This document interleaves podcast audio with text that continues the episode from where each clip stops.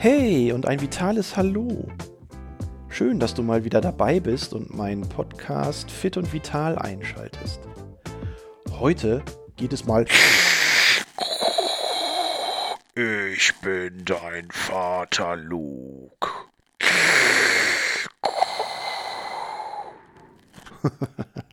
ich hoffe, du hast dich nicht erschreckt und meine kleine Parodie erkannt. Denn heute geht es um das Thema Sport mit Maske. Und wie Darth Vader in den Star Wars-Filmen damals schon gezeigt hat, ist hohe Anstrengung und Belastung durchaus auch mit Maske möglich. Aber jetzt mal Spaß beiseite. Macht es eigentlich Sinn, Sport mit Maske?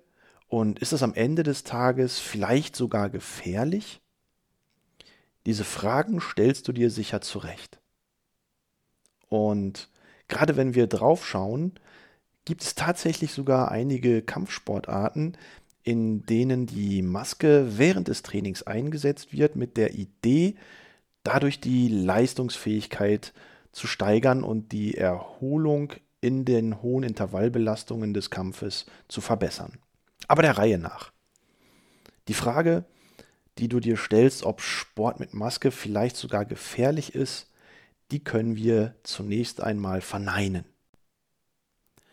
Aus gegebenem Anlass gibt es hier Studien, die die Leistungsfähigkeit unter Benutzung von OP-Masken, FFP2-Masken bzw. ohne Masken vergleichen. Und um die Frage zu beantworten, ob Sport mit Maske gefährlich ist, ist es natürlich wichtig an dieser Stelle, dass du die Ergebnisse im Kontext der Vitalfunktion vergleichst. Also Herzfrequenz, Blutdruck, Atemfrequenz, Sauerstoffaufnahme.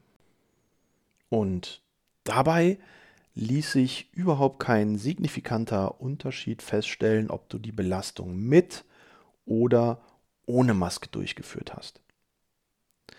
Was wir allerdings feststellen können, ist, dass du eine etwa 10 bis 15-prozentige Reduzierung deiner Ausdauerleistungsfähigkeit beobachtest. Dies hängt sicherlich mit dem Atemwiderstand zusammen, den du beim Tragen einer Maske erfährst. Auf der anderen Seite hat das Tragen einer Maske allerdings sogar positive Effekte. Zum einen stärkt es die Atemhilfsmuskulatur. Das sind die kleinen Zwischenrippenmuskeln, die beim Ein- und Ausatmen den Brustkorb heben und wieder senken. Und durch das Tragen einer Atemmaske werden diese kleinen Muskeln tatsächlich gekräftigt, was zu einer Ökonomisierung der Atmung führt. Dazu müsste man aber beim regelmäßigen Training eine Maske tragen. Ein anderer Aspekt der dem Training mit Maske immer wieder zugeschrieben wird, ist das sogenannte Höhentraining, beziehungsweise dass das Training mit Maske ein Höhentraining simulieren könnte. Das ist allerdings nicht der Fall. Denn für ein Höhentraining muss ich tatsächlich auch in die Höhe ab zweieinhalb bis 3000 Meter hoch. Denn hier geht es ja nicht um den Atemwiderstand, sondern um den Sauerstoffgehalt. Und der Sauerstoffgehalt ist mit und ohne Maske identisch, wenn ich auf gleicher Höhe bleibe. Der Sauerstoffgehalt ändert sich erst dann, wenn ich mit zunehmender Höhe weniger Sauerstoff oder O2-Anteil in der Einatemluft finde. Dementsprechend können wir also absolut davon ausgehen, dass das Training mit Maske auf gleichbleibender Höhe kein Höhentraining darstellt. Für dich entscheidend sollte allerdings der Fakt sein, dass Training und Sport mit Atemmaske überhaupt keine Gefahr für dich bzw. für deinen Körper darstellt. Ganz im Gegenteil, wir haben gelernt, dass wir die Atmung dadurch sogar ökonomisieren können.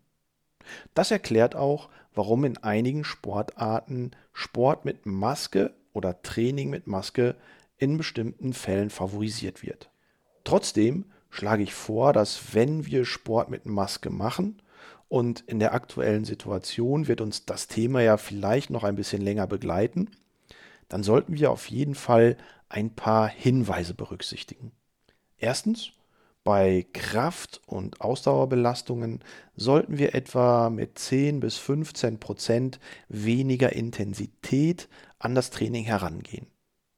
Das lässt sich relativ leicht über die Herzfrequenz beobachten und wenn ich weiß, was meine normale Trainingsherzfrequenz ohne Maske darstellt, nehme ich einfach für das Training mit Maske 10 bis 15 Prozent von der Pulsfrequenz runter.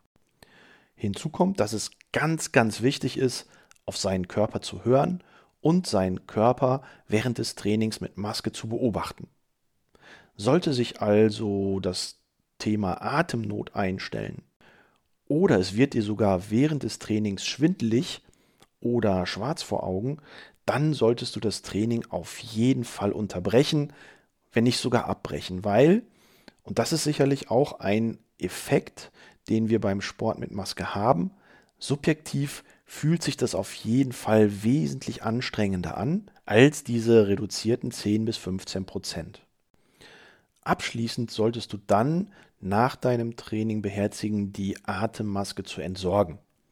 Denn gerade OP-Masken oder FFP2-Masken, die ja so eine Art Stoffmaske darstellen, da ist es natürlich so, dass wir im Training diese Masken anfeuchten und die Ausatemluft ist ja meistens etwas wärmer.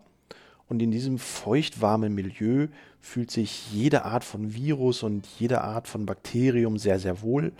Und damit wir uns nicht der Gefahr aussetzen, beim nächsten Tragen der gleichen Maske diese Viren oder Bakterien aufzunehmen, schmeißt das Ding einfach nach dem Training weg.